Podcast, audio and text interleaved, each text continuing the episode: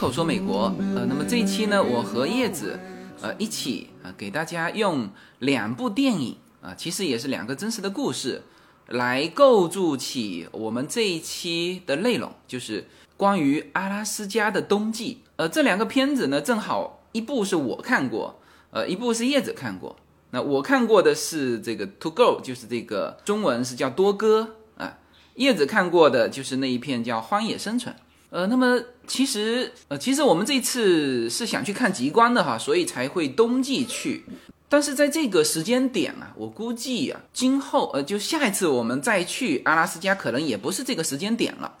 呃，我们是这次是三月份去的，呃，上一次是七月份去，那么下一次我们如果去阿拉斯加，那可能就是九月份。所以每一次去呢，感受和体验都是完全不同的。而这次去，我们是特别强烈的感受到了阿拉斯加的冬季啊，也就是说它的漫天的雪啊，以及满眼白茫茫的那种非常非常孤寂的感觉啊。我曾经在它的白茫茫的整个地平面上，用我的无人机拍过我们的车子啊，那种感觉是非常的、非常的苍凉和孤寂的，就这种体验。呃，那也只有在这次去啊，三月份才会有这种体验。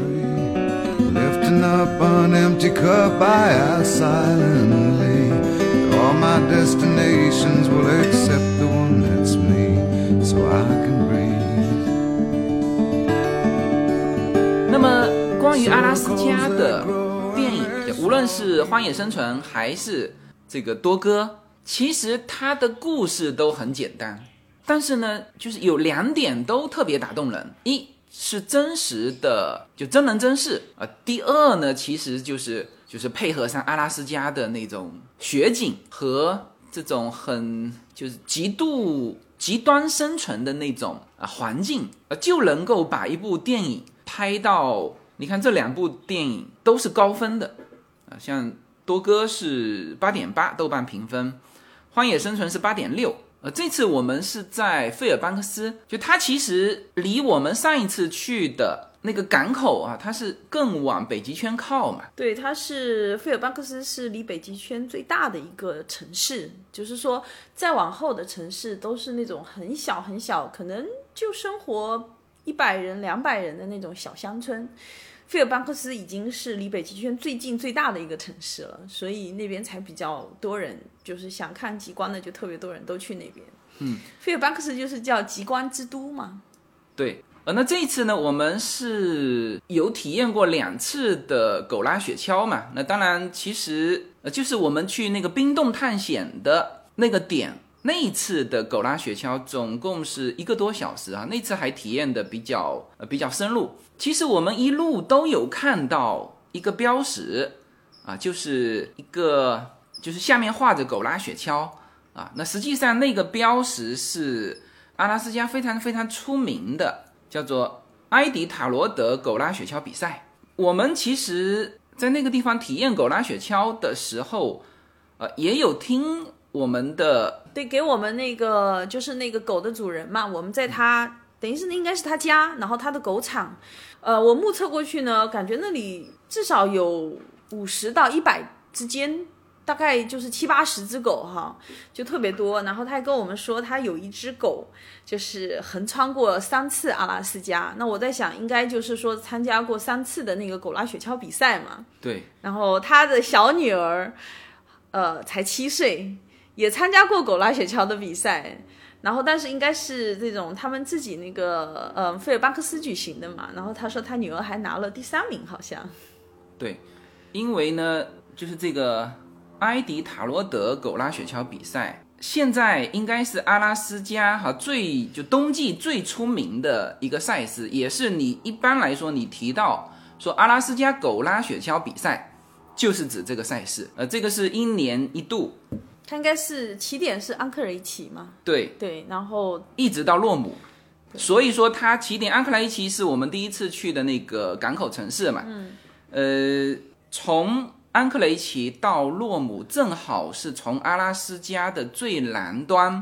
啊，它其实也不是最南端了，就是它的就是凹进去那个港口嘛，就是从它的南端一直到它的最西北端。那么这一条路线啊，现在是总共啊，现在赛事的总里程是一千一百六十一英里，一千八百六十八公里。那那么这个是呃，那么这条线路哈，其实就是多哥电影里面演到的。这个在一九二五年的时候发生的一个真实的事情。那么当时是就是在终点哈洛姆镇啊，这个终点，在一九二四年底的时候啊，当时是当地的小孩被感染了一种疾病，呃，叫做白喉嘛。就刚开始是有这种扁桃体的症状，那实际上呢，普通的扁桃体是。不会有生命危险的，但是后来有几个孩子是死掉了。那所以呢，当时这个事情就唯一能够对抗这种病症的有一种疫苗，这种疫苗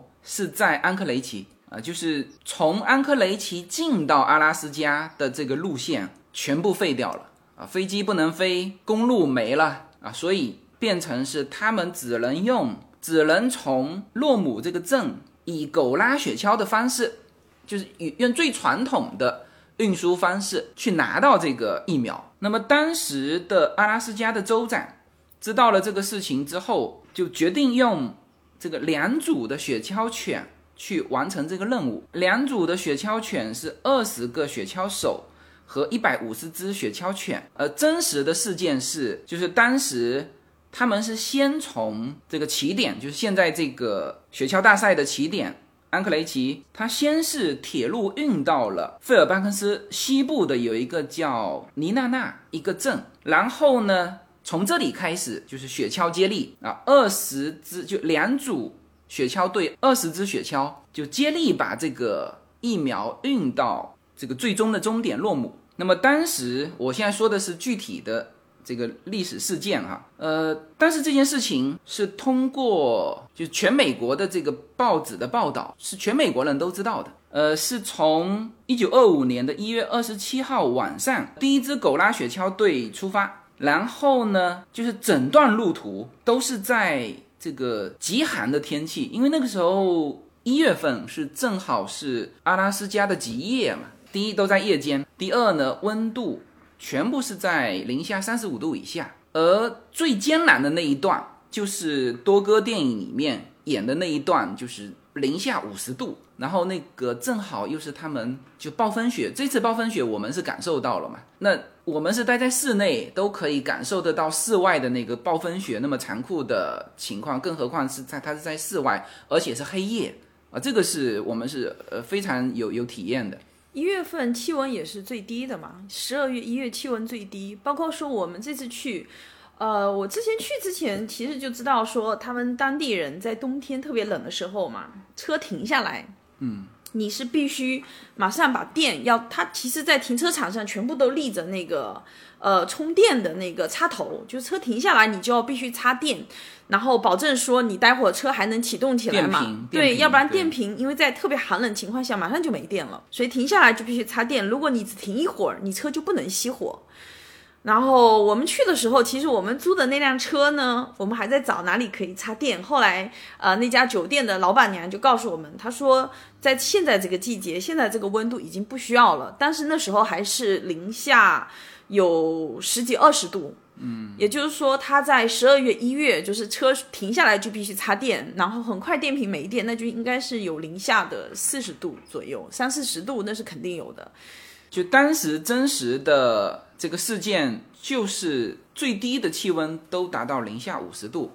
然后呢，每小时风速是八十公里，然后是一千多公里的呃这个这个路，所以说这件事情是。在当时，通过一个报纸，好像《华尔街邮报》还是哪里，就是全美国人都知道，全美国人都在关心这件事情。一九二五年一月二十七号晚上开始第一支出发，然后呢，到了二月二十号，第一批血清就送到了洛姆。当时真实的事件就是这个事情，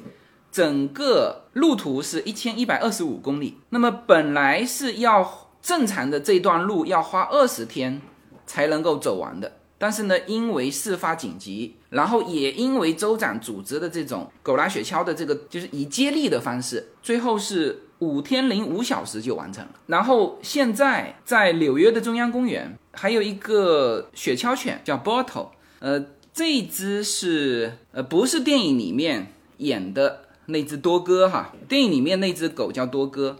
那么这一只 Bottle 呢，它是第一只到达洛姆的雪橇犬呃，其实它就是完成了呃最后一段，就是把拿到疫苗回头的最后一段的这一只雪橇队的领航犬。现在这只狗是变成了英雄，所以现在它的雕像是树立在纽约中央公园，而且这只狗后来被养在克利夫兰的动物园啊。总之，历史记住的是这只狗，但实际上呢？这个电影讲述的是从这个洛姆出发的，就本来根据电影的讲述哈，就是本来是这个人他要完成全程的啊，就不是那个接力。他出发之后，这个在菲尔班克斯的这个尼达达镇这边呢，是组织了这个这个接力跟他接头啊。后来他们是在途中相遇，所以呢才缩短了这个呃。整个的这个行程，否则按照原计划，就当然这个是电影里面的，按照原计划是，就是这一支雪橇队，就多哥的这支雪橇队，他要完成全程，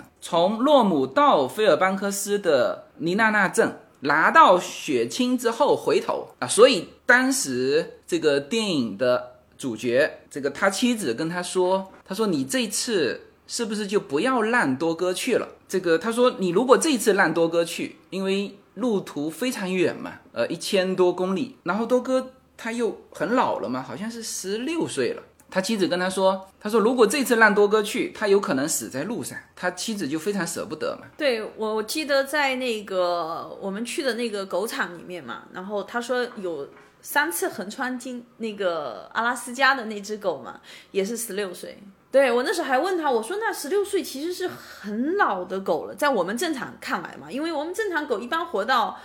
十三、十五岁已经是就快不行了嘛，已经是很老的狗了。然后，但是那个主人就说，他说十六岁对于阿拉斯加雪橇犬来说呢，算是接近老年。但是呢，他说正常的雪橇犬就是在拉雪橇能服役到十八岁，然后他们有时候十八到二十就是属于那种。可能就不行的那个年纪，然后还还跟我说，他说准备再让他那只狗十六岁再服役一年，然后就让他退休，因为他就是养了一些退休的狗嘛，他的雪橇犬因为都有退休的，然后他全养在家里。就养在屋子里头，就不让他们住在外面了。事实上，他其他狗都是有那个小屋子住在外面的嘛。冬天的也是住在外面，那么冷也是住在外面哈。但是退休的狗，它就是住在他自己家里，他自己家里面就属于那种满屋子都是狗，就属于那种狗是人的好几倍数量的那种。对，他的妻子是很舍不得这只老狗嘛。但是呢，这个这个雪橇手就是这个男主人公，就跟他的妻子说。他说：“这一次多哥要是不去，可能我就会死在路上啊！就是他的妻子本来是说，如果多哥去，他会死在路上。说有可能这次多哥是是他们陪伴多哥的最后几个小时。然后她老公跟她说，就如果多哥不去，那可能今天晚上就是他老婆陪他的最后几个小时。所以多哥去了。然后整趟旅途，就他的故事是很简单啊。所以说有两样。”非常重要的东西就是，第一，真实的故事；第二，就是这个阿拉斯加这个极寒天气的恶劣气候的这种反差，就荧幕上的这个反差，给给我们这种或者说给绝大多数没有体验过这种极寒天气的就荧幕前的观众巨大的反差，这种美感就烘托起这个故事。这里面当然是有从山顶这个雪橇队就是冲下来，还有这种。暴风雪就是冲进暴风雪的这种场景，还有就是他们是因为从洛姆到费尔班克斯这边呢，它有一段路啊，如果是正常走陆地，它要绕道的。但是呢，呃，在一月份的时候，它那里面有一个等于是半弯的那种海峡，它直接从那个海上穿越过来，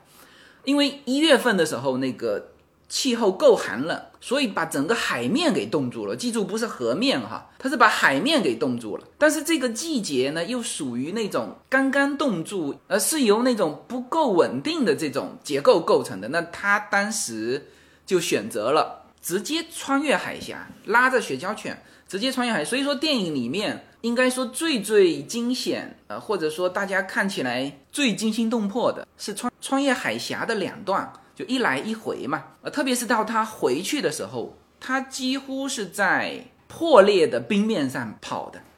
那这个时候就特别特别的，就是对于这是领领头的这个。雪橇犬就要求特别高，就是它不仅是说要跑得快、认识路，它要去判断它第一个踏上的这个冰块和前面的那个冰块是稳定的啊，或者说因为那个时候已经都开裂了嘛，就电影里面演的这已经都开裂了。就他要去判断这个冰块的距离，不是说他跳过去就行了，是一堆后面的小朋友要全部跳过去，而且还要把巨大的这个雪橇快速的能够能够踏过去。就你的距离不能太大，所以说这个就特别对这个领头的这个叫领航犬要求特别高。所以呢，整部电影从。这个人的出发到整个完成任务结束回来，其实穿插的是这个多哥这条狗，就是如何从小它就是一个不安分的狗啊，就是你如果把它关在家里，它就会破窗而出，到处捣乱。就是总之他，就是要就它不仅要参与这个户外的这个狗拉雪橇，因为这个男主人本身他就是专门以狗拉雪橇作为他的营生的嘛，那。这只多哥呢，就不仅要参与他们，而且就是说他一定要站在领航犬的位置。就是刚开始他即使他毫无经验的时候，他把它放到后面，多哥也是坚决不同意，他一定要站在领航，就是他觉得他就是天生的这个领航犬，就是就这只狗它天生具有一个领导能力。呃，所以说这个这个电影就是在他回忆这条狗如何成为领航犬，以及在那个恶劣的环境之中去穿插。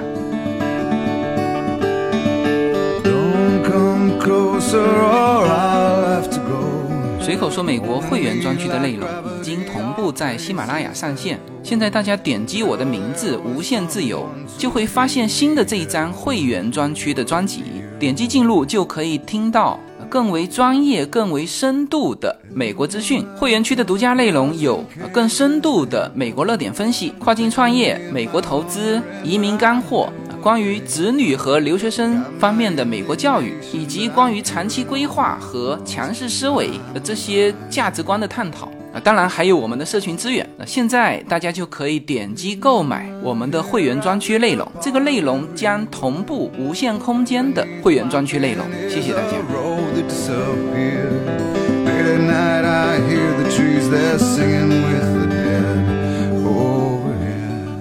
所以这一片是很值得推荐的一部影片啊，特别是爱狗人士哈，也让大家了解阿拉斯加，也了解阿拉斯加雪橇犬，就是这个品种叫哈士奇。哎，那这个是电影故事哈。好，那么这个电影故事反映的当年的那个真实的事件，现在呢已经变成了一个阿拉斯加最具盛名的一个，其实是叫竞技运动啊。当然，这个它不能叫。体育运动啊，但是，呃，现在从一九七三年开始，呃，就是最开始是，呃，当然是为了纪念这个事情，呃，纪念一九二五年的这个事情，但同时呢，也是为了测试，就是有点像这个这个雪橇人和他的雪橇队，呃，最极端的情况能够出什么样的成绩啊，所以。真实的现在的这个赛事呢，它的这个距离要比当年从这个黎娜娜到洛姆要更长，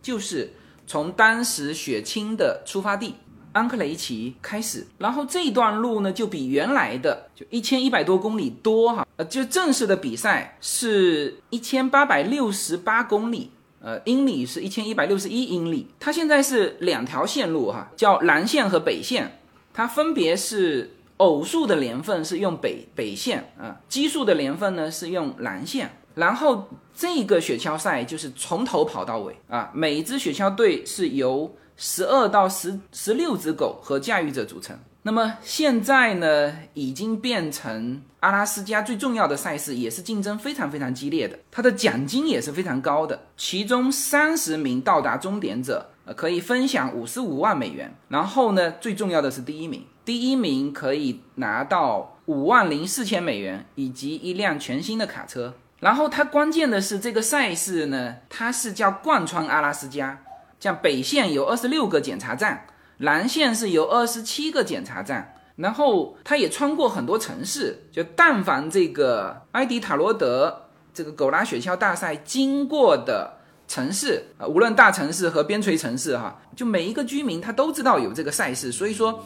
但凡他经过的城市也都是非常轰动的。当然，它这里面也还有很多传统的要求啊，比如说要有一件北极的皮衣，一个沉重的睡袋，一把斧子，一双雪鞋，还有就是你要人跟狗各自的这个狗粮，就越来越专业。然后呢，从这个比赛成绩啊，也可以看出，你看哈，之前最早就是电影里面讲述的说，啊，就是本来要二十多天，最后用了他们是用了五天多，但是。当时他所指的二十多天，可是一千一百多公里的。那现在呢，是全程啊，全程呢就本来就比原来的长了八百多公里嘛，是吧？所以第一次比赛就一九七三年的第一次比赛，冠军用了二十天时间就跑完全程啊。这个是七三年啊，七四年也是二十二十天，然后从七五年到。就是八零年代啊，就都是十几天啊，十四天、十八天、十六天。我现在说的都是冠军的，就最快到达的那个雪橇队哈。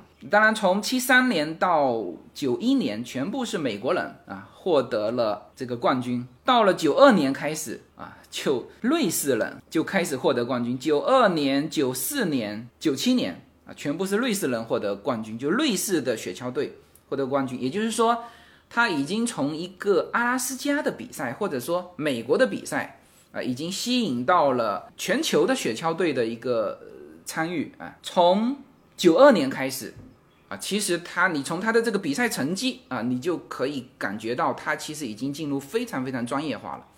九二年他的成绩就是整整提前了十天，就是原来是二十天的，就这里面不是接力哈。他是全程跑到尾，一个人，比如说十十二到十六只狗，他能够从二十天的成绩啊提高到现在九二年的时候十天的成绩，特别又是国际化介入之后，呃，这个其实已经是非常非常专业。然后就零三年，呃，挪威队就是各国都有这个获胜的啊。然后从现在看哈，是一七年的成绩是最好的，八天零三个小时。就是一七年的成绩啊，这这个应该也是极限了。你看一八年又恢复到九天啊，所以这个是它这个跟当年的天气状况也是有关系的。有的年份特别冷，或者风暴特别大什么的，它肯定都是不是那么稳定的。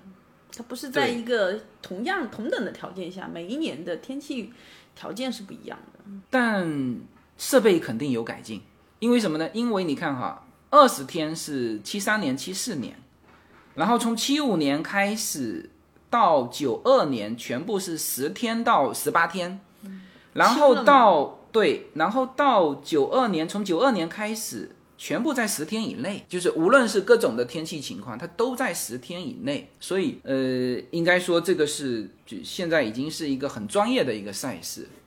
但是这个赛事其实现在是一直被这个嗯动物保护组织者是诟病的。就在前半年呢，还有这个加州的小朋友哈，就是我们这个学区的小朋友，老师给的题目就是说对狗拉雪橇这个事情的看法，就是小孩嘛，然后他们自己上网收集一些资料，然后就是因为现在有很多动物保护组织，意思说这个赛事呢，其实对狗是很不好的，因为啊。就他就觉得狗很辛苦啊，然后要一直跑啊，还要拉着人呐之类的哈，反正就是这种动物爱好者，反正都是这种理由啊，然后让小孩子辩论。但是我印象哈，当时我们还上网搜了一下哈，好像这个赛事开始一直到现在，嗯，我忘了是十年还是怎么样，总共只死了十四只狗，嗯，就是死亡，因为这个赛事死亡的狗是十四只嘛。就是 其实，嗯，怎么说呢？或许在动物保护组织者看来，这十四只狗就是是非常这个数字是非常大的。但事实上，我觉得说，当时还没有我们还没有去玩狗拉雪橇的时候，我看十四只狗吧，也觉得就还好啊。因为你十来年才死了十四只狗嘛。完了之后，我们他每年的参与的狗应该是在两百只。但反正是十几年来只死了十四只狗。呃，然后这次我们去那边看那个狗场的主人吧，反正我就感觉，我还特意问他嘛。然后我因为在去之前，其实我当时就看到小孩有辩论这个题目，所以我特意还问了那个主人，然后就是观察他嘛。我就觉得说，其实我就觉得他们那些主人对狗哈。其实都是很好的，像家人一样。我去看那些狗，那个主人就扒着它，然后狗搭在那个那个狗很高大嘛，然后扒在主人肩膀上，就一直它的满脸舔嘛，就是舔它的脸呐。然后呃，那个狗场那个主人呢，也是抱着那个狗啊，就是就非常亲密嘛。你他们带着我们跑完一圈，然后那个主人就开始会给他们喝水呀，喂一些吃的呀，怎么样哈？当时好像说，呃，那些狗也不是，就是一天只跑一趟嘛。他有给狗跑那个限制的，但是像我看，我觉得那些狗的反应哈，你你记得吧？有一只狗，它先放出来要让它来跑，然后呢，就看到其他的狗就跟它打起来，然后我就问他。啊，他们怎么打架了哈？然后那个狗主人就说，其实是，嗯，还拴着链子的那些狗，就是没有上来跑的狗，嫉妒那只狗，就是可以出去跑，然后呢，所以说就故意去挑事，就去咬它呀，或者怎么样哈。我就觉得说，其实那些狗，就是他们其实也很喜欢，就是在雪地里跑嘛，因为有我们路上还停了好几次嘛，然后就看那个狗躺在雪地里打滚，然后我就问他，因为我一直站在他旁边嘛。就是跑的时候，我就问他，我说那个狗是不是很累了，所以说他就不想跑了。然后那个狗场主人就跟我说，他说其实不是，他说它其实是太热了，所以在雪地里打滚凉快一下玩一玩，他没有很累，因为这一圈跑下来其实没有多远嘛。而且他说他一天就给他们跑两三趟，就没有再多了。每一只狗好像每周每一周两三趟，每周两三趟，对。每一周两三趟，所以说其实他们不存在会累的这种，而且我我个人觉得，其实那个狗场主人对他的那些狗真的都蛮好的。其实那些狗吃的也蛮好的，因为我问他他给狗吃什么，因为他们在阿拉斯加是可以打猎的。我看到他的狗场旁边，对对对，堆着好多就是他们设的那个 moose。嗯，是叫什么麋鹿？反正就很高，那个脚特别大的那个慕斯嘛。然后那些鹿的一些脚，而且它那只脚是一整个的脚，不是骨头，是一整个的脚。因为很冷，所以冻在外面。啊，我们那时候还讨论过，我说他如果说像我们一样，我们养狗啊这些哈，是去超市买买这些动物吃的东西给它吃哈。我说他怎么养得起这个七八十只狗？就是还问他，其实他们常常是去打猎，也是打这种动物啊、鹿啊什么的，因为他们每一年其实都有打猎的季节，他们在那边阿拉斯加打猎其实是很正常的嘛。呃，阿拉斯加雪橇犬就是哈士奇啊，就是也有人就把它叫成二哈嘛。那我不是同一个品种，我问过他了，因为那时候我看它的品种跟我们加州这边长得都不一样。他们阿拉斯加雪橇犬的品种跟我们这边通俗的养在家里的雪橇犬的品种是不一样的，就哈士奇，对，是他们是有混的，他们混他们当地的狗的那种，反正是不一样的那种狗的品种，包括他们身上的毛，因为他们要生长生长在寒冷的。天气里嘛，它们整个身体的结构跟我们这边的狗都是会有一些不一样的。没有什么能够阻挡，没有什么可以阻挡对自由的向往。大家好，现在大家除了收听我每周公开的音频节目之外，还可以加入我的公众号，名字是无限空间。在这里，我建立了会员专区，每周都将会有多期的视频或者音频节目会在会员专区独家播出。此外，每周六晚上在无限空间中还有随口说美国的视频直播节目，欢迎大家进入直播间与我互动。同时，随口说美国目前已经开通了海外的 YouTube 频道和中国的 B 站，海内外的听友都可以登录直接观看我的视频节目。您如果希望随时可以追踪到随口说美国的各类信息。您还可以登录新浪微博、今日头条、抖音等去搜寻“随口说美国”。移动互联网的神奇之处就是可以把同类的人拉得很近，让我们勇敢开始活成喜欢的自己。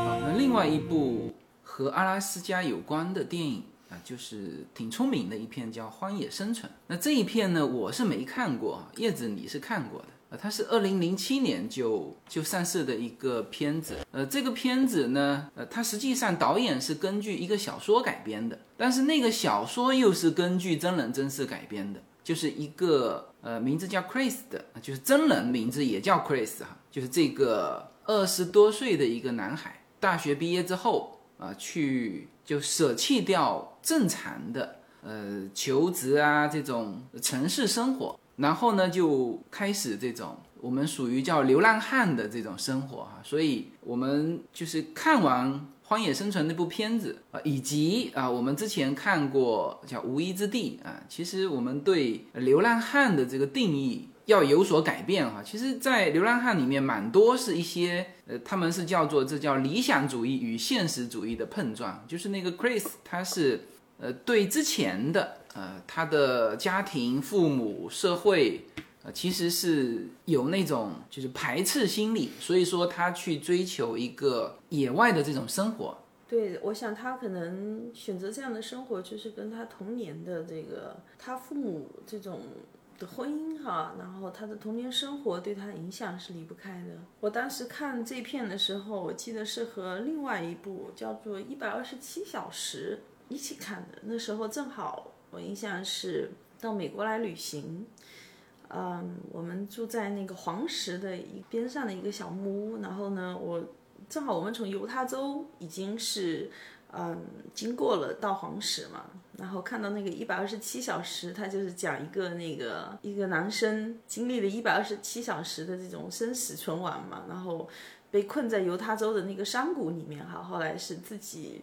啊，用一把非常钝的小刀砍断手臂逃出来，然后呢，那片看完，然后我就看了这个《荒野生存》，嗯，都是这种有关荒野逃生的这种电影，正好是一起看的。那这种电影，我的感觉，因为我听你说了，但是我也一直没去看，就这种感觉是一种，第一没肯定没有什么故事情节嘛，是吧？但是是一种很逼真的一个场景，呃，但作为影片来说，它这两个都是根据真人真事改编的，对，就都是有这样的事情发生。呃，然后像就是你刚刚说到那个无依之地哈和这个荒野生存，你说同样都是流浪汉哈，但我觉得更接近的应该是无依之地里面不是有一个有一个女士嘛，然后就是得了绝症嘛。然后她说，她唯一的这种愿望就是就是流浪到阿拉斯加嘛。就很多这种理想主义的人，他好像的目的地都是阿拉斯加。对，我觉得美国人对阿拉斯加有一种情怀哈。当你要回归到生活本身的时候，好像总喜欢就是要出走到阿拉斯加嘛，感觉。所以那个 Chris 他也是，就是好像小时候他父母。嗯，一起经营公司嘛，然后经常争吵啊，然后反正就是，其实他们家经济蛮好的，嗯，他自己本身好像说也可以，就大学毕业以后，哈佛的法学院还招收他了，嗯，但是就是因为从小的这种经历哈，父母为金钱的争吵啊什么的，他母亲。到他比较大的时候，他才发现他母亲是第三者。呃，他小时候一直以为不是，后来大的时候才知道。所以说，嗯，他可能觉得生活很虚伪。然后呢，嗯，他其实是一种逃避，是吧？逃避不仅是逃避这个城市生活，其实反而感觉按这样说，逃避的是他的身份。包括你说到他把所有的。身份证件全部剪掉，把把钞票全部烧掉。对他就是一个要实践，说自己，我觉得其实不完全是逃避，他就是一个另类生活的实践者嘛。他就是要实践一下，说如果他抛弃这些物质化的东西，他还能够生存多久嘛？在这个地球上，所以他其实不止去阿拉斯加，他去阿拉斯加其实经过很多地方，流浪过很多地方。甚至去过墨西哥呀，然后加州嘛，我们加州这边好像不是有个叫救赎山吗？就是一个呃艺术家在一个小山包上画满了各种各样彩色的那种画嘛。他其实就在洛杉矶旁边的那个有一段，就是在就在洛杉矶旁边救赎山附近那边拍的。对，呃，他当时到他是捡完所有的身份证件，然后呢就从美国国境去到墨西哥嘛。呃，但是从墨西哥回来的时候就回不来了。对，因为没有身份证，没有身份证，对他把所有的对，就是这个我我也看到，就简要的这个这个电影，我就看到这一段的时候，我发觉这个从墨西哥偷渡到美国还是很容易的。对，但是真正进入这种无人之地哈，其实还是在阿拉斯加，就是到了阿拉斯加之后，才真正是进入这种这种荒野生存的状态。他到阿拉斯加的时候。嗯，已经生活了一段时间之后，就是那就发现食物，就是说，其实这种这种荒野的这种生存哈，其实对就现在人类来说，其实是非常非常的不友好的嘛。就是对于现在人来说，其实生存起来是特别困难的嘛。他那时候已经想打退堂鼓，已经要回来了，结果发现，啊，春天那个河水已经漫过说去的时候的那个那个路。对，然后他试图要趟过那个河水，但是就根本不行，然后所以又折返回来。但事实上，就在离他嗯要返回的那个路口，说是大概八百米左右的地方，其实就有返回来的一个类似桥的地方，他没有找到，他没发现。对，所以说他又折回去到那个神奇巴士嘛，打了之后，其实他就过得非常的痛苦。那之前其实。嗯，他的这种流浪生活，还有荒野生存的这种感觉，其实是就是观影者看来是一种，就是很酷的体验的那种感觉。但那之后的那种 体验，就觉得说其实是很痛苦的。这个还是跟自然环境有关。就在加州这种环境，你再怎么不济啊，都不至于说遇到生存的问题。但是到阿拉斯加那种环境，那确实是够呛，特别是在冬季。对他死的时候还不是因为天气冷，他死的时候，那时候食物短缺是吧？对他就是他之前有打到一条路嘛，但是没有办法保存啊。后来路那种长就长虫子了，他就没有办法食用了。在那之后呢，他就没有办法再找到食物了，好像所有的这种食物都从他眼前消失了，他就无法找到。可以食用的东西，后来还误吃了那种野生的马铃薯嘛，结果中毒了嘛。我看他真正那个 Chris 就是小说原型的那个那个男生，就是其实是一个长得非常清楚的一个男孩子。其实感觉他之前已经流浪那么久哈，就是你感觉他好像生存能力还蛮强的，翻山越岭啊，然后。跟他一路的话，他把钱都什么都烧掉了嘛。其实他没有钱，他一路其实都是靠给各种各样的人打工啊，或者说帮他们做点事情讨生活哈。然后也学会了很多生存技能，但是真正到了这种荒野之地，还是没办法生存。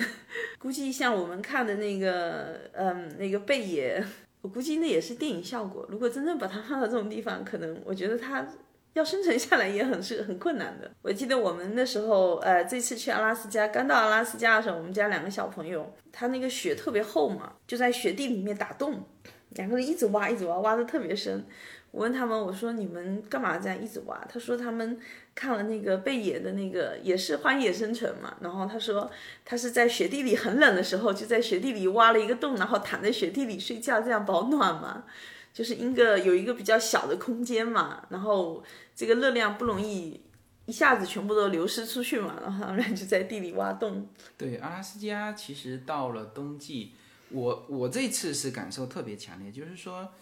呃，其实你还觉得说，哎，好像就对于你来说，极度寒冷是在我们那一年去雪乡哈，就是去哈尔滨的时候，你感觉极度寒冷。其实，呃，这次我们去阿拉斯加。我的感觉也是非常寒的，那个寒冷程度和那一年去哈尔滨没差，特别是从那个冰洞回来的时候，因为我们走过去的时候是是顺风走嘛，回来的时候那个脸啊是逆风，那个风夹杂着那个雪吹在脸上，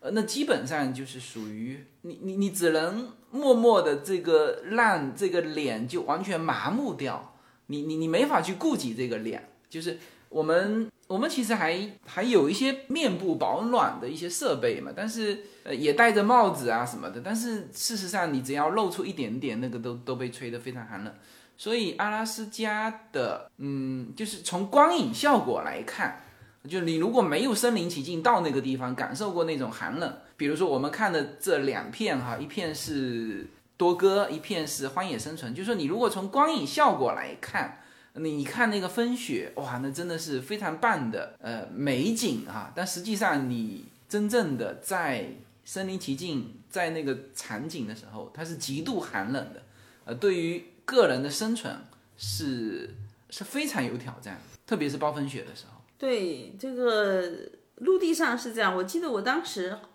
好久以前还看过那个 Discover Channel 嘛，就是探索频道。呃，很很多年前还出了一片叫做《致命捕捞》，讲的是阿拉斯加捕帝王蟹的工人在就是捕蟹季嘛，然后就是有从全世界。十几个国家四五百艘的那种捕蟹船哈，一起到那个港口，然后捕帝王蟹。就帝王蟹其实蛮贵的嘛，就是可能两磅都要这种六七十块钱啊，六七十美金。但是你看完他那个纪录片，你就觉得说，哦，其实他们捕这个帝王蟹真的是冒着很大的风险，因为他们捕那个蟹呢，帝王蟹只生活在这个阿拉斯加。本土和那个阿留申群岛嘛，阿留申其实是个岛链，很长的一个岛链，跟我们去那个佛罗里达那个 Key West 一样，它有一个岛链出去。但是呢，Key West 是有一条非常好开的公路，一直开到最顶端嘛。但是你知道，在阿拉斯加很多地方就是不通公路的嘛，你只能坐小飞机进去。所以它那个阿留申群岛。它每一个小岛你都必须坐坐飞机进去，就是你你车能开到的地方，其实离它那些群岛非常的远。坐船呢？然后说起船哈，他们不出海捕蟹，就是他们的海浪都基本上平均是二十英尺以上的海浪，就是说你看了纪录片就知道，那个海浪是整艘船给你几乎掀翻的那种。就是他们那边风很大嘛，就是阿留申群岛，就是又叫这种风暴诞生地。它因为那边就是可能冷暖气流交汇的地方，所以它的风暴非常大，嗯，海浪也是非常非常大的。你看那些捕蟹工人哇，我都觉得说，我觉得一个海浪就感觉不知道他们还能不能活着站在船上的那种感觉，就是真的蛮苦的。那你还说我们找一个机会？去某一个什么小岛上去吃那个？对，它专门有一个港口，就是捕捞帝王蟹的港口，叫做好像就叫荷兰港。然后它整个所有的帝王蟹都是出自那里。美国的渔业百分之十都是出自阿拉斯加的阿留申群岛那一带，就是百分之十整个这个捕捞业。那那个地方风浪大吗？就是那个阿留申群岛就叫风暴淡季。怎么过去？它只能坐小飞机过去。呃，我看，我记得我们当时在阿拉斯加回来的时候，哈，因为比较早到机场，我看了一下，就是我们去的那个费尔班克斯那个机场，它只有三个航空公司，一个是阿拉斯加航空嘛，一个是 Delta，还有一个应该就是叫做 Raven 的那个航空公司。呃，那个航空公司其实我们在其他地方都没有看到嘛，因为它是阿拉斯加，就是阿拉斯加本土，非常非常。小的，但是呢，又是非常非常重要的一个航空公司，就是在阿拉斯加本土只有那个航空公司有飞机飞到阿留申群岛，而且它是飞到阿拉斯加很多，因为阿拉斯加它很多地方只有小飞机能进。对，这就是阿留申群岛。你说的那个在哪里呀？它捕捞帝王蟹的地方就在这一块，只有这家航空公司才能进嘛，所以。呃，我印象当时就看了很多文章，就说阿拉斯加就的人民就对联邦政府是很有意见的嘛，因为在克林顿要卸任的那一年哈，然后颁布了一个禁止砍伐森林的一个命令，一个法律，然后呢，完了之后就是很多地方的森林就是不能砍伐的嘛，而且好像还不能修路进去，是吧？对，因为你修路，你就要把森林，你至少要砍掉嘛，你才能进去，所以说。导致阿拉斯加其实很多大多数地方是没有公路进的，你只能坐飞机进去。因为我我们之前定旅游行程的时候，我就看了非常多地方，都是比如说我们最出名的就是看那个六月份看那个棕熊嘛，吃那个三文鱼嘛，那个地方就是必须它，而且还必须是水上飞机，因为它没有降落的地方，它只能降落在水面上，所以你必须坐水上飞机才能进去。呃，然后水上飞机的费用大概就是要六七百块钱。嗯，我那时候我们这趟去费尔班克斯的时候嘛，然后我还查了一下，就从费尔班克斯到，呃，就是那个纽因特人，现在还唯一的一块纽因特人聚居的那个，就是在阿拉斯加的最北边的一个地方。其实那已经是过了北极圈嘛，那里的往返机票就要六七百块钱，就是比我们从这种美国本土飞。费尔班克斯的机票才还更贵嘛？我们这次飞过去机票来回才三百多块钱，但是从费尔班克斯飞到那个纽因特人聚居的那个那个城市，机票就要七呃七百多块钱，就是其实是蛮贵的，而且嗯，就是只有一个航空公司进，就是我说的那个 Raven，其他没有航空公司走那条路。你说我们如果去吃帝王蟹，到那个地方是就特别便宜。他说有帝王蟹的自助餐，因为他所有帝王蟹都是从那个港口出来的，那个港口就是一个捕蟹的港口嘛，然后所有的船都是到那个港口，然后把蟹卸下来，然后通过飞机运过来嘛，所以所以在当地吃那肯定是对。其实我觉得阿拉斯加啊，有的地方的人民生活的也交通也是蛮不方便的哈。就像那时候看到说美国阻止就是声讨巴西砍伐雨林什么的嘛，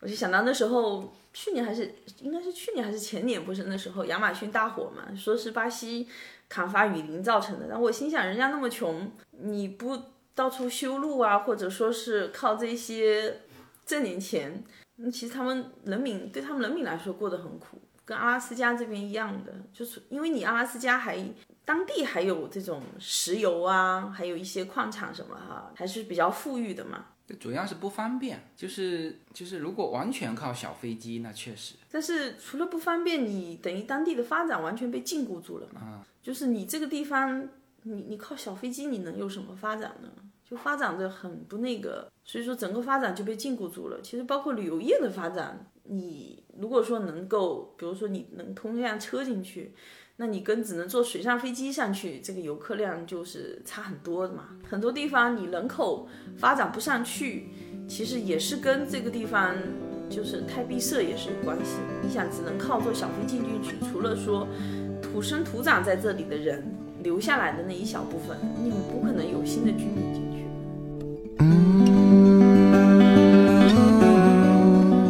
好，我们的社群品牌。Yuna N Lin 的加州优选商品已经在中美热销中。在美国，你只要在亚马逊上搜寻 Yuna Lin Y U N A L Y N N，立刻就会跳出我们的商品。目前，Yuna N Lin 这个品牌已经热销到美国一百七十多个城市。在中国，你只要在手机淘宝中同样输入 Yuna Lin Y U N A L Y N N，你就可以找到我们 Yuna N Lin 的天猫国际旗舰店。如果您是在喜马拉雅上听到这则信息，那么直接在我的这个节目的封面，你会看到一个红色的推车，写着 Yuna N Lin 牛油果油，点击进去，也就是我们天猫国际的旗舰店。现在无论你是生活在美国还是生活在中国，您都会非常方便的能够网购到我们 Yuna N Lin 这个品牌的商品，拿起手机下单就可以品尝到自由军一家为您。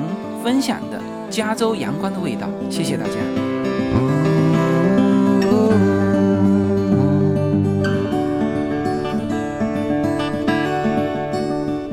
荒野生存这一片好像也没有说很很大的奖项哈，我也听其他人说过，就这一片还蛮出名的，而且它是根据真人真事改编的嘛。那但整个这样看下来，哈，就是我也看了一些影评，他就说这个 Chris 就像一个业余的户外生存者，就是他的一路当然学了一些东西，但是呢，他之前是没有户外经验的，是一路跟着别人学啊，包括他在路途上遇到的一些朋友啊，最后的那个老头还送了他一箱的。就户外生存的一些工具，嗯，哎，是所以才能够撑到阿拉斯加，还能够在那个那个巴士上过了那么一阵子，嗯，呃，所以呃就是有一些你你知道这个就真正的户外生存者或者说户外爱好者。他的那个装备，呃，都是很好的装备嘛，就是然后看到 Chris 的那些装备，就觉得这个家伙可能就靠他那一身装备就是走不出来的。所以说这一片能够吸引人啊，因为我不只听你说过哈，就是能够吸引人，可能有两点啊。呃，第一呢，当然是一些美景哈，还有一个就是我感觉就是很多理想主义者是比较喜欢这种片的，嗯，就是抛弃。金钱抛弃物质，就有那么一点像这个无依之地，是吧？对。但是，呃，这个 Chris 理想的实践主义者，对，但但是 Chris 最后呢，他其实是有想回归的。我感觉他在巴士上到最后的时候，就是他出现的这种幻影都是他的家庭嘛。对，对他其实主要宣导的，我感觉还是就是他说。我印象他在那个幸福巴士上最后的时候写了嘛，就是只有分享才能带来真正的幸福嘛。嗯，就说其实你人还是要回归到这个社会，然后并且和别人一起分享，才能给你带来就是就是说很多人说人为什么要活在这个世界上嘛，就是活得很痛苦啊，你要赚钱呐，然后。可能这种要为五斗米折腰啊什么的，但是就是说，真正你最大的生活的幸福感，就是来源于分享和别人分享，和你的家人分享，这才是我们人生活在这个世界上，嗯，最大的动力。他好像，呃，之前去阿拉斯加之前，别人有问过他的一些想法，那他有说过，就是先去阿拉斯加再说。他说：“也许他从阿拉斯加回来之后会去写一本书，对，所以他是有这种分享心态的。对，他去阿拉斯加之前，其实有一段时间他已经是有一点想回归到他的家庭的。嗯，他一直觉得他父母关系不好啊，要离婚啊，又眼中只有金钱啊。但事实上，他的父母在他失踪的几年里面，反而感情更好了，就是始终是在一起，就像很多很多小孩。”就是你知道，在可能比我们更早一点年代那种哈，小孩就觉得说家里父母天天都在吵架，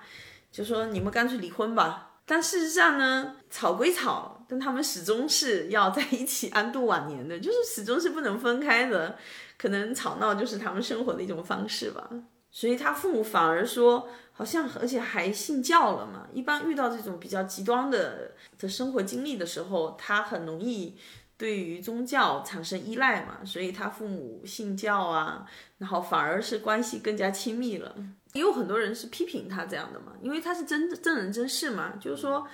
觉得他厌恶这种文明社会哈，厌恶厌恶这种金钱。但事实上，他从踏入阿拉斯加最荒野的这段旅程之前，所有的一切他的生活哈，他能够支撑到现在，都是靠这种。嗯，这种现代的文明和每个人的好心在支撑嘛。比如说，他遇到那个好心的司机载他嘛，然后包括说他路上遇上那个很好心的农场主那个老爷爷嘛。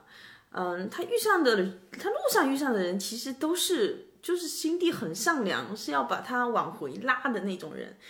他一边是觉得这个世界很虚伪，然后这些现代文明很虚伪，但是他路上遇上的所有人，就是都带给他很善良的那种人性嘛。是不是所有的大学毕业生？我觉得，我觉得是所有有这么一段，我觉得应该是所有的年轻人可能就是都会有一折腾一下啊，对。所以美国这边不是才有那个亚皮耶嘛？就是，嗯，可能在上大学的第一年。或者说是上大学前的第一年，他有一年的空档期嘛。我印象好像说奥巴马的女儿当时上大学前一年，他就选择了说那一年空出来，他可能要感受一下生活，再去上大学。我觉得其实有有这么一年时间，那你重新认识这个世界，其实是蛮好的。还有是大学毕业之后没有马上工作，嗯，去反正就是又就是这种高中毕业一直到大学毕业之间这样吧。呃，我们第一次去阿拉斯加的时候，我印象，然后我不是有去爬那个冰川嘛，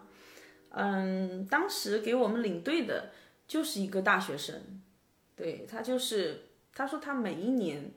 嗯，冬天他而且他就是他学他就是加州，好像是加州大学圣地亚哥分校还是哪里的哈的学生，他每一年夏天啊放暑假他就到阿拉斯加去，然后在阿拉斯加的一个呃旅行社专门带人攀冰的嘛，我当时是去嗯攀岩嘛，攀岩那个冰川。然后他就是专门带人去攀冰的，他每一年夏天都在阿拉斯加过。然后包括我们这次住的那个酒店里面，不是有一个女经理嘛？她是她好像说她是，她跟我说她是俄亥俄来的。然后我说那你怎么会发现就是这么偏僻的地方一家酒店嘛？然后他就说，因为他是通过一本书嘛，是他的 cousin，嗯，通过一本书找到这里。然后发现这里，然后开始有联络，所以他说他每一年他都会从俄亥俄飞到阿拉斯加费尔班克斯这个地方，然后在这里嗯帮忙这个酒店，就是可能是一个月哈，他会过来帮忙这样。我没好意思问他是不是就是就是是不是收费的嘛，但事实上我觉得应该是他也是那种体验者那种哈，我觉得他应该是免费过来。帮忙，然后呢，可能他吃啊住啊都是免费的，但是他每一年过来帮忙个可能一个月啊或者半个月这样。他说他原来都是夏季过来的，这是他第一次冬季到这里。就其实蛮多这样的人，他们就想体验一下阿拉斯加的生活。阿拉斯加很多地方有他自己当地的那种小小节日或者是小活动。你看我们住的那个。刚才说到的酒店哈，实际上就是一个应该说比较大的木屋吧。那个木屋其实呃有他自己的故事哈，就是嗯，他是当地的一户家庭找了那个地方之后，就是这个家庭的力量盖那个木屋盖了十年时间，然后他把呃盖这个房子的十年的所有的经历还做了一本画册。啊，然后因为他看我们在那边屋外暴风雪嘛，我们有一天的时间就没有出门嘛，然后他看我们挺无聊的，然后就把他怎么建这个这个酒店的那个画册拿出来给我们看嘛。那其实所谓的画册，也就是他把之前的一些照片给它拼凑在一起，所以这种信息往外的传播，呃，可能就。就到了你刚才说的那一位，就是工作人员的这个亲戚，然后呃建立起联系啊，就是他说那个木屋每年的某一个时间有举办一个就音乐节，好像对，每一年七八月份的时候，不是太有名的，就是可能是三四线的这种，他们当地的哦，当地的这种乐队啊，都会在那边举办活动。然后她本身就是那个女主人本身，她还给我们看了一段，呃，他们就在那个我们去探险的那个冰洞里面做的一一场音乐会。所以这个就是说，他其实阿拉斯加的很多地方，呃，他们有自己的传播方式，把一些故事沉淀下来传播出去，然后呢，有他自己的一个小圈子。啊，所以说，嗯，阿拉斯加其实，在很多美国人这种，特别是玩户外的或者是旅行者心目当中，呃，有他自己的位置的。所以我本来也就想讲这个阿拉斯加的冬季，呃，然后就突然间想到这两个电影，而且这两个电影都还是蛮出名的，呃，也。很好的反映了我们这次过去的几个感受啊，嗯，这是一片很棒的地方。呃，它的夏季我们去过了，然后呢，最寒冷的冬季我们也算去过了。那下一次呢，我们有可能是九月份去，呃，甚至说，比如呃，叶子刚才说到的，就是阿留申群岛那边吃帝王帝王蟹的呃那个岛啊，我们那个航空公司。就是飞过去航空公司前一段时间因为疫情差点就破产了，对，但是但是最近好像又开始找到人，就是嗯重新接手那个公司，然后他们又开始就是可以上线了。如果那个航空公司倒了，就是全世界的人都吃不到那个帝王蟹了。啊，那这不可能。就算那家航空公司倒了，这个其他航空公司也会把它的运营线路给它呃收购过来的。其实，因为它那个航空公司，为什么其他航空公司做不到哈？像阿拉斯加本土最大的航空公司就阿拉斯加航空，他们当时就是整个捕蟹这个行业也请阿拉斯加航空公司来帮他们解决这个问题。但是呢，因为你知道阿拉斯加很多地方，比如说我说那个，嗯，看熊吃三文鱼那个岛，它必须是水上飞机，它才能降落，它连降落的地方都没有，只能降落在水上。然后其实它那个阿留申群岛为什么很难？一个是说它的风非常大，之前就发生过。然后呢，它的它又没有足够大的地方给你飞机那种 滑行的那个滑道。然后滑道又很短，比较小，它没有足够大的地方。完了之后风又很大，之前就发生过好几次事故了。但是也主要就是因为那个地方特殊的条件，所以说它像阿拉斯加航空那种大航空公司根本没有飞机能飞上去的，它完全没有那种飞机，它飞机都是好像只能坐十几个人的小飞机。很好，我们下一次啊，这个。冒着生命危险要去吃蟹，是不是？其中有一次小旅行就会过去吃蟹，那这个我很能理解哈，因为呃，任何的当地的东西在当地吃，一个是够新鲜哈，一个是便宜，呃，这个运出来就贵了，这个这个肯定的。对，而且你可以去看一下他那个自命捕捞，你就会觉得说，哦，他卖这么贵，其实就真的是冒着生命危险在提供美味。行，那我们就这一期呃，作为呃，就是讲述两部电影呃，来构筑一个对于阿拉斯加这一次冬季旅行的一个内容的补充啊。然后最后这个插播一个广告哈，就是呃，我们优兰令品牌的新品啊，就是开心果和新包装的橙子花蜂蜜和牛油果花蜂蜜啊，已经开始销售了。那么国内呢，就是可以通过我们的跨境商城。美国可以直接在 M 总上输 Yuna N Lin 啊，就可以收到我们的产品。好，那这一期的节目就到这里。好，谢谢大家。好，大家再见。